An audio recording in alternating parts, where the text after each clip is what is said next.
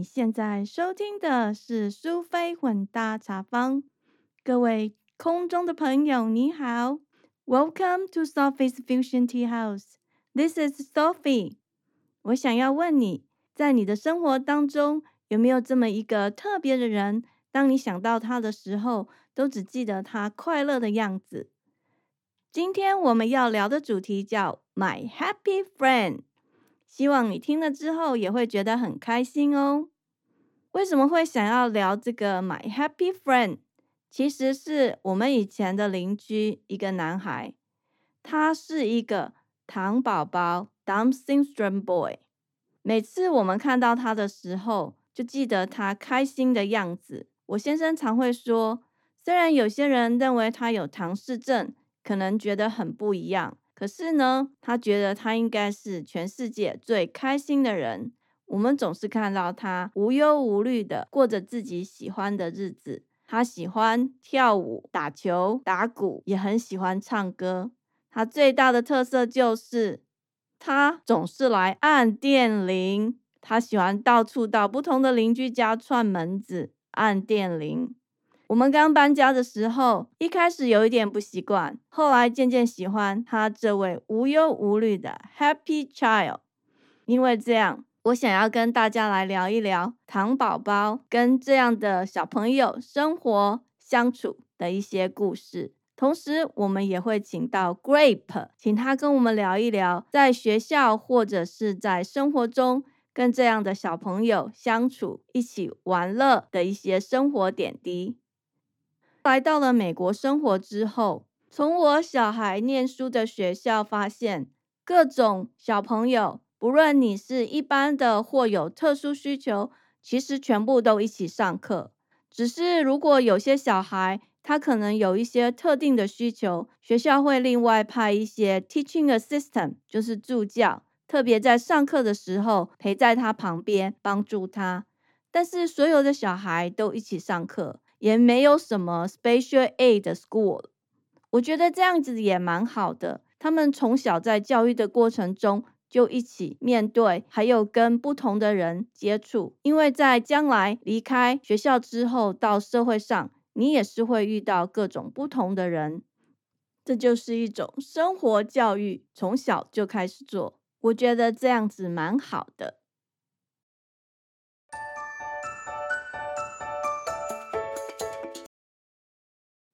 嗯，现在让我来跟大家聊一聊我今天要讲的 Happy Friend Special Friend 这个故事的主角是一个小男孩。记得当年我们搬家的时候，我们邻居有一对兄妹，哥哥跟妹妹差大概三岁左右，妹妹跟我的小孩年纪一样大。这是我们搬家的时候最开心的一件事，算是一个很好的福利。因为我们家的小孩只有一个，常常抱怨没有朋友。现在隔壁的邻居刚好是跟他一样大，我们开心极了，终于可以休息一下，不用一天到晚被他当做朋友陪他玩，累死了。当然，兴奋的不止我们，其实隔壁的邻居也非常的开心，特别是这个小男孩，以前他常常会来按电铃，但是原来的屋主。是一对老夫妻，老夫妻不喜欢被人家打扰，所以这个小男孩他就被父母亲制止，要求不要再去隔壁按电铃。他总是忍不住，但是因为对方没给他好脸色看，所以久而久之，他去按电铃的频率就稍微低了一点。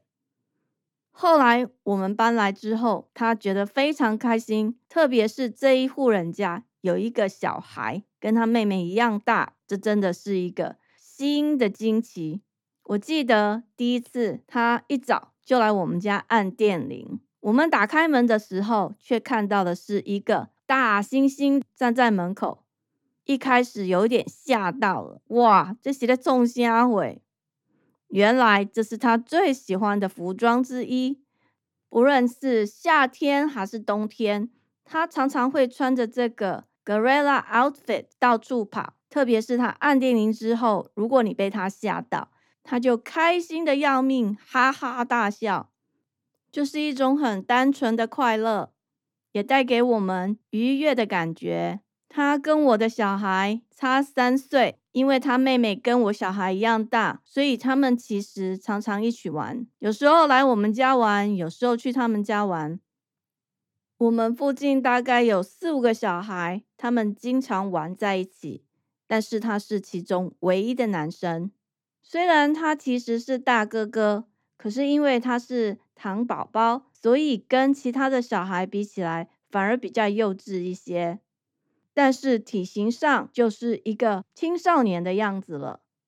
记得有一年暑假，他有一个很反常的行为表现，让我跟他的家人都有一点担心。我记得有一阵子，他会坐在嗯我们院子前面的消防栓上面，然后磨蹭他的下体。我看到他的那个反应的时候，有点惊讶。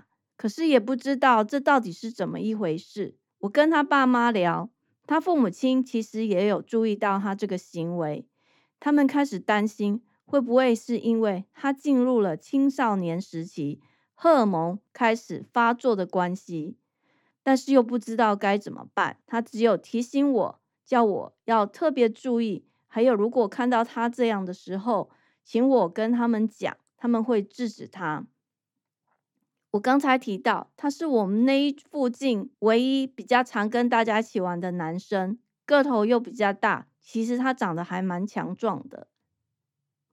我们这些大人就开始担心，那我们应该要怎么处理呢？是不是应该要跟学校讨论呢？但是那时候刚好放暑假，所以只能在他做这个动作的时候提醒他，这是不雅的，叫他不要这么做。通常他爸爸骂他之后，他会停一下。不过呢，过一阵子你又三不五时会看到，频率不是很高啦，就是偶尔一几次。但是心里总是会想，怎么办嘞？我们应该要怎么处理？毕竟他也是青少年，也是有荷尔蒙的问题，但是他又是特殊儿童，所以在这个生长发育的部分，很多大人像我。也不知道要该怎么办，我只能提醒我的小孩，跟他相处的时候要特别注意，不可以两个人单独待在密闭的空间。所以他来我们家玩的时候，如果是小朋友在地下室玩，我一定要确定不是只有他们两个人，还有很多人。还有有时候我会一直在旁边看着，但是我觉得这样也不是办法。总而言之，在内心当中有一些担心、焦虑在。随着暑假结束之后，终于开学了。开学没多久，他的父母收到学校打来的电话，说他在学校闯祸了，请他们去带他回家。学校没有交代到底发生什么事，只有说他做了一些不雅的动作，所以要请父母亲带他回家，严格管教。好好沟通沟通。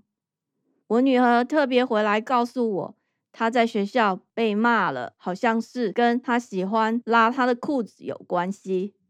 这件事情听起来好像蛮严重的，可是家长也不知道究竟她是怎么了，到底是荷尔蒙作祟，还是有什么问题呢？大家担心了好几天，也请学校的辅导老师跟他沟通，协助他。过了几天，他去医院看医生，谜题终于解答了。原来是因为他的尿道有结石，尿尿有一些不舒服，小弟弟会有一点痒，所以有时候他会坐在消防栓上面磨蹭。在学校，因为不舒服，所以他一直拉裤子，别人以为他是在摸他的下体，所以对他的行为产生一些反感。然后造成了一些不必要的误会。后来在医生的证明跟处理之下，终于解决了这个问题，终于警报解除了。我也不用那么担心，每次都一直盯着他，看他到底有没有做什么奇怪的事情。其实还是要相信他，可能因为他是特殊儿童，所以有时候身体有一些不舒服，他自己不知道，或者是没有办法观察。那家人虽然很关心他，可是因为他在表达上跟一般的小孩有一点距离，所以呢，容易引起一些误会。我们很高兴，终于找到了谜题的答案，也让他的一些困扰给处理了。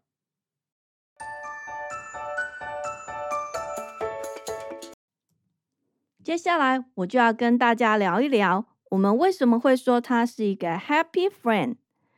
他有很多优点，他很喜欢跳舞，他常常会在那个他们家的车库放起音乐。就自己在那边开心的跳着，三不五时他会跑到我们家院子，对着我们的落地窗跳舞，把我们当做观众来欣赏他的舞姿。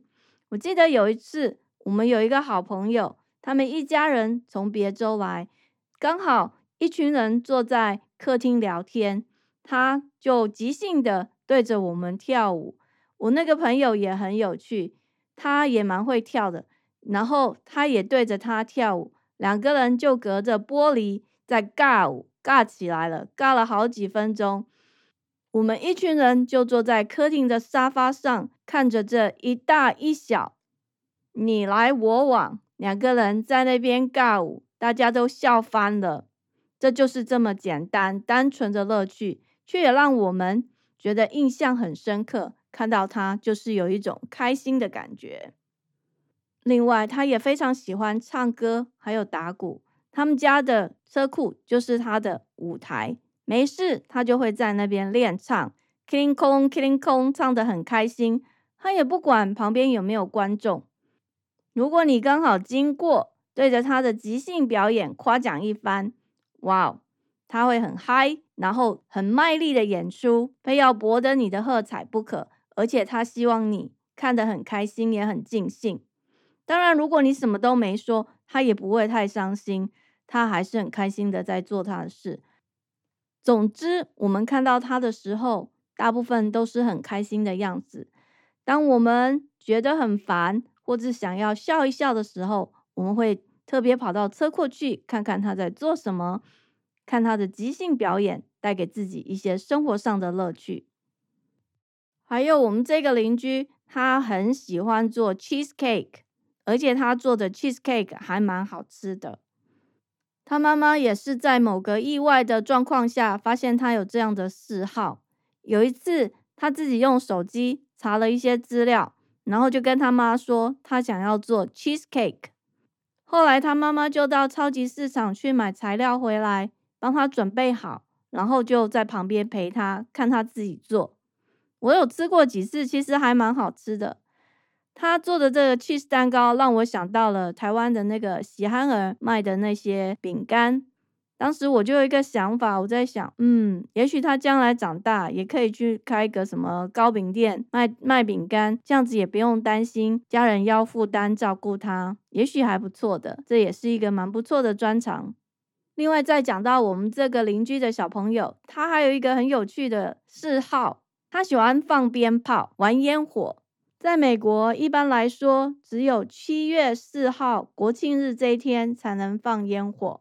我们这个邻居小孩，他非常喜欢玩烟火，他玩到了那个专门在卖烟火的那个店的老板，还请他去当工读生，因为他很懂，他每一种不同的烟火，他都如数家珍，他可以告诉你这个放出来的会是什么样，那个是什么样，你会很惊讶，他怎么会有这样的特长呢？我在想，大概因为就是他有兴趣，所以他会特别钻研，而且不是只有呃放烟火，他对烟火感兴趣。有一次我们跟他聊到 Taipei One O One，我们家女儿跟他说，他去台湾最喜欢 Taipei One O One，而且那个跨年的时候有烟火秀，我们就秀给他看过一次。之后呢，每一年跨年他都会去找 Taipei One O One 的烟火秀的那个 video。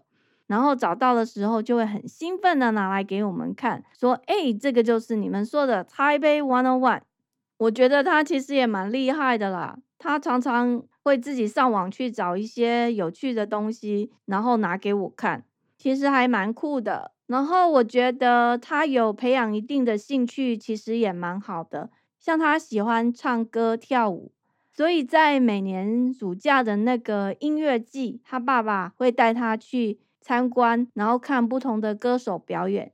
通常有很多 local 的那个广播电台会推出一些音乐季限额活动，例如跟你的偶像歌手拍照或索取签名照。有一年他就有抽中，然后就跟他的偶像乡村歌手拍照，他非常的兴奋。我觉得他的人生其实也蛮好的，就是一有一些单纯的、简单的一些乐趣，这样子他就过得蛮开心的。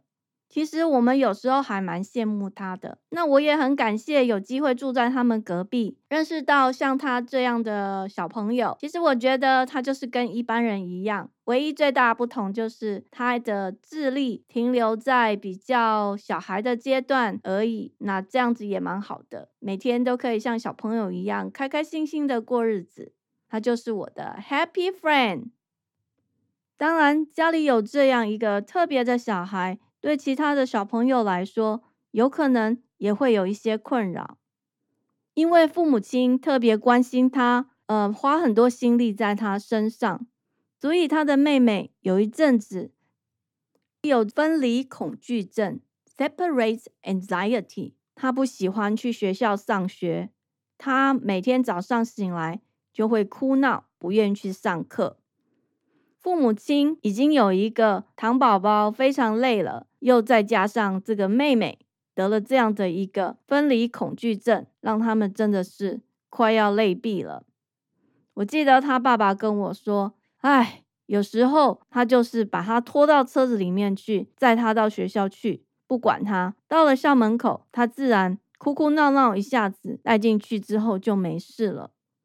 其实这也不是解决的方式。”后来他去看了一下心理医生，其实就是因为父母亲觉得哥哥是唐氏症小孩，所以他们对哥哥的关心比较多。妹妹觉得自己被忽略了，所以产生了分离恐惧症，让她在早上的时候不愿意离开父母，不愿意去上课。做了一阵子的心理辅导之后就没事了。但是这个妹妹其实比我的小孩大概小两个月。她个儿比我小孩高大概半个头左右。有时候我们看到她保护哥哥，看到他在体型上好像是一个大孩子，其实他的心理上还没有那么成熟。后来每当我们看到他的时候，我们都常常提醒自己不要以貌取人，也就是说，不要看他长得高又壮就觉得他是大孩子。其实他跟我们小孩一样小。只是因为环境的关系，他有时候必须要保护哥哥。他从小就被训练，也很清楚哥哥将来是他必须要照顾的对象，所以有一点早老的问题，带来他的一些心理压力。这一点就让我们觉得蛮心疼的。所以在这里，我想要跟大家分享：如果你周围有这样的家庭，有的时候要注意一下这些手足。虽然有一个糖宝宝，父母亲会特别关心他们，可是千万也不要忘记其他的兄弟姐妹哦。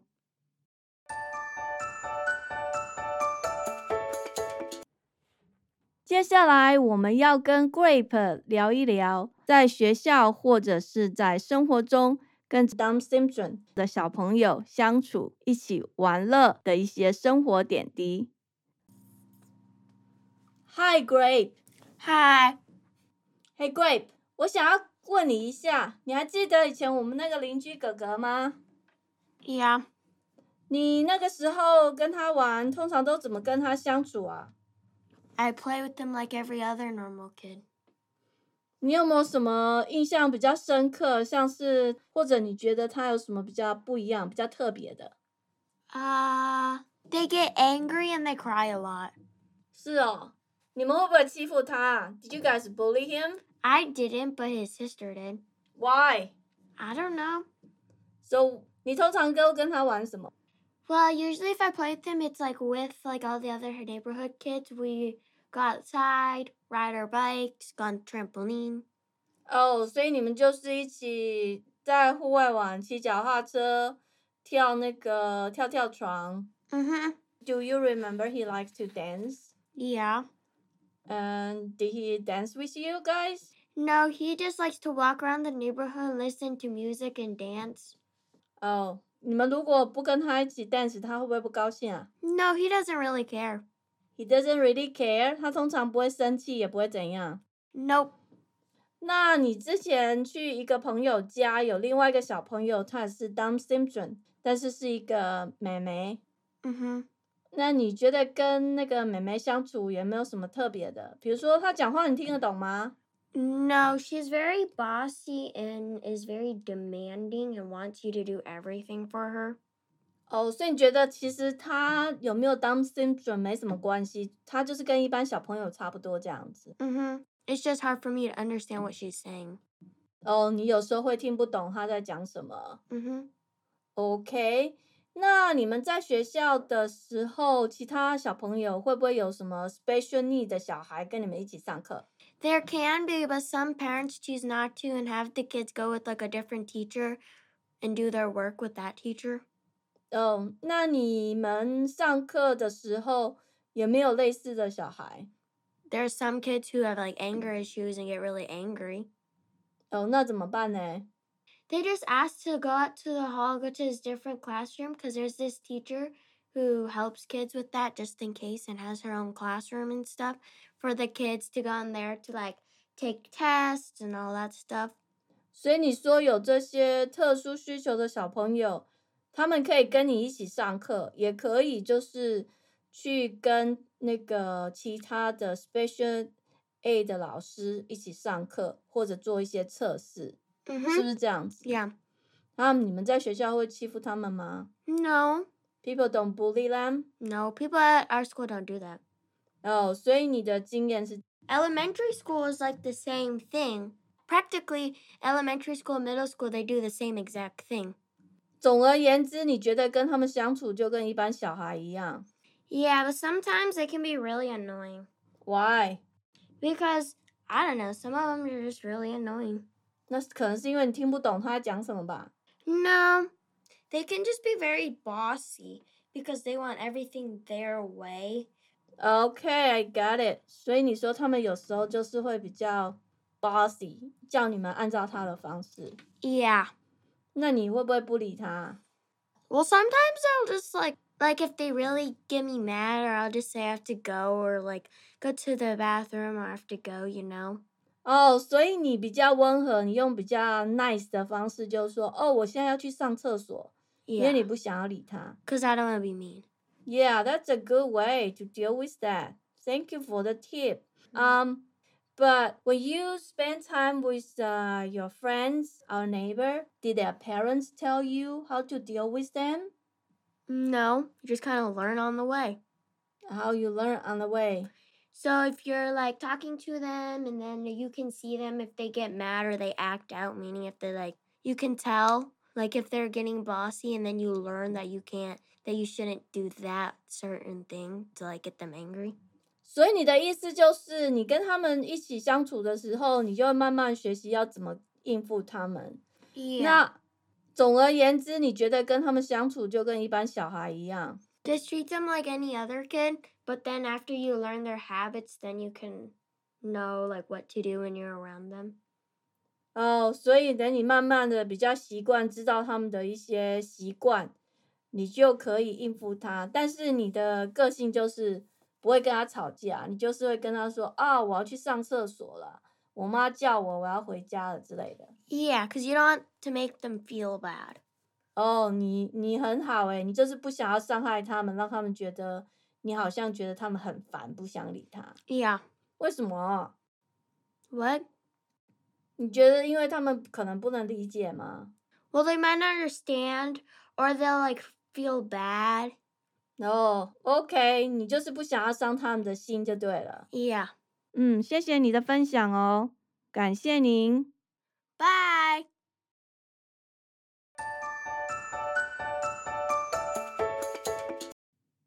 因为我们这个邻居的关系，让我有机会接触到 Down syndrome 有唐氏症的儿童，渐渐的也发展出应该如何跟他们相处的一些方式。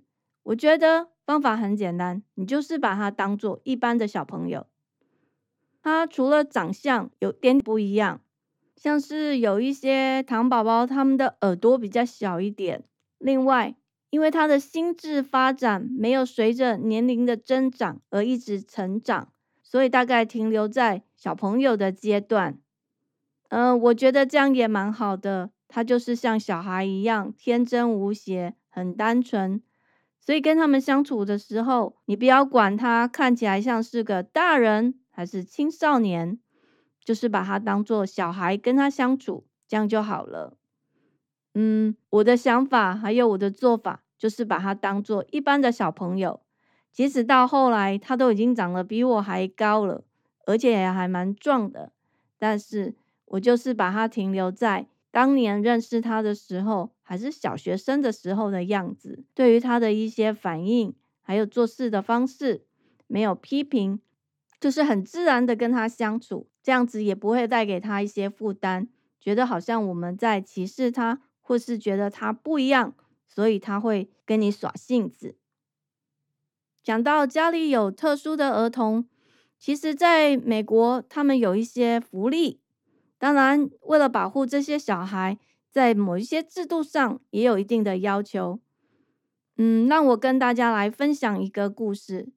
我们这个邻居就是跟我们家隔壁户而已。我记得有一年他上中学了，然后他们是特殊儿童，所以他们坐的那个校车跟一般小朋友不一样，他们是坐比较小型的迷你校车。那所有这些有。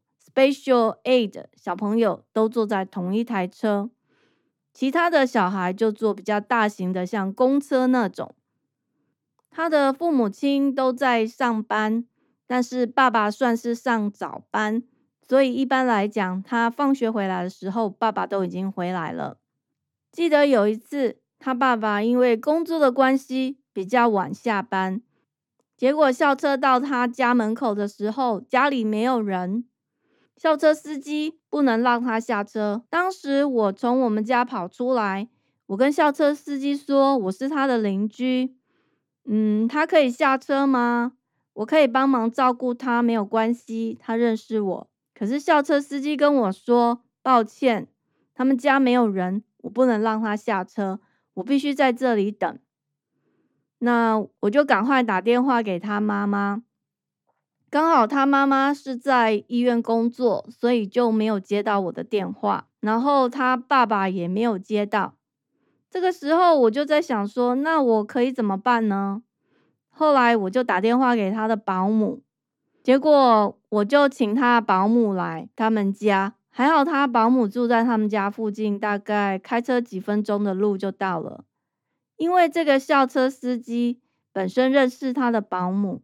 而且在学校的档案里面也有立案，就是有这一个人，所以终于他们在门口等了快半个小时之后，保姆来了，他才下车。这件事情让我印象特别深刻。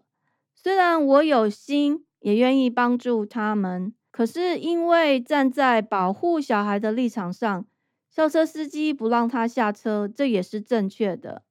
好在我的反应还蛮快的。而且也有那个保姆的联络方式，所以就找到了人，让他可以下车。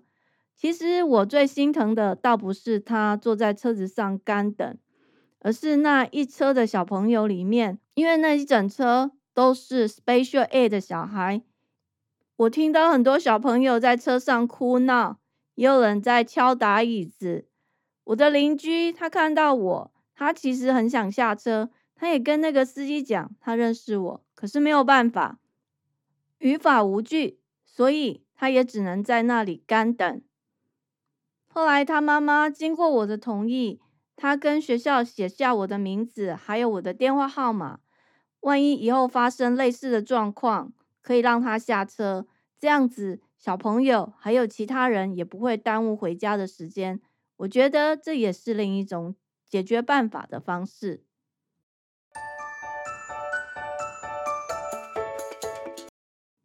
除了我们隔壁邻居这位男孩以外，我们还有一个朋友的小孩是女生，她也是一个糖宝宝。我跟他只有见过几次面，没有那么熟，但是印象中他也是很开心的孩子。他喜欢洋娃娃，然后父母亲让他做很多体能上的一些活动，像是练体操、跳舞、瑜伽。他也蛮喜欢音乐的。可是当我在跟他妈妈聊天的时候，我发现这两位，我要特别强调，这是我认识的。我不知道其他的人是不是像他们一样，他们两个人有一个共同的特点，就是他们总是爱去按电铃。他们很喜欢去按邻居家的电铃，出去外面找人玩。其实他们自己都有兄弟姐妹，不知道是不是跟家里的兄弟姐妹玩腻了，他们就是喜欢去外面按电铃。有一些时候遇到邻居还不错，体谅他们，倒也不会生气。反正就是开开门，或者是像我们有时候觉得很烦，不想要跟他应对，嗯，我们就当做没听见，或者是我们家没有人，不理他就好了。但是也有一些邻居，他们不喜欢被打扰，像嗯，朋友的太太就告诉我，他女儿很喜欢去跟对面的邻居玩。可是不知道为什么，那个妈妈后来跟他讲说，请他不要让他小孩来找他小孩玩。所以这个糖宝宝的女生，她非常的伤心，但是也没有办法，你不能勉强别人非要跟你玩不可。所以他妈妈后来就阻止他，告诉他千万不可以去按哪一家的电铃，这对他们来讲算是比较大的困扰。可是我的印象觉得这些小朋友其实还蛮开心的，他们就是处于儿童的阶段，无忧无虑，基本上他们能够满足自己个人的一些需要。像我说的邻居的小男孩，他喜欢唱歌跳舞，还有打球，只要他能够做这些事情，他通常不太会来闹你。那另外那个小妹妹，她喜欢吃东西。只要她可以吃到她爱吃的东西，她也不太会来烦你。我觉得这也蛮好的。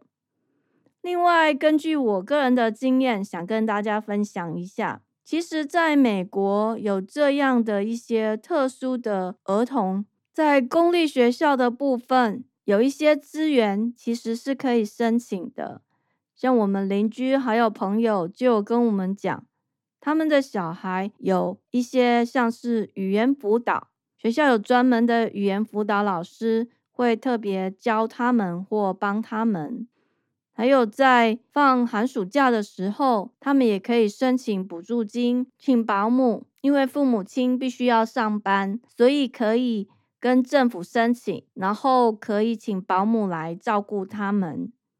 另外有一些人，他们可能还可以像是，嗯，家里有一些房间可以做布置啊，或是什么的，你可以申请到一定的经费。这个部分倒是我认识他们之后才知道的。所以如果你有认识类似的朋友，你也许可以提醒他们，其实他们是有一些福利的，但是因为每一个州都不一样，所以呢，要先查清楚你们这些州。有哪些补助可以去申请？这样子也可以减少一些家庭的负担，来帮助这些儿童。谢谢您，我们的节目又到了尾声。如果你有什么 Happy Friend，也欢迎你跟我们一起分享。感谢您的收听，苏菲混搭茶坊 （Sophie's Fusion Tea House），让我们活在当下，过着舒服自在的人生。如果你喜欢这个节目，请记得把苏菲混搭茶坊 （Sophie's Fusion Tea House） 分享给你的朋友。谢谢您，我们下次见，拜拜。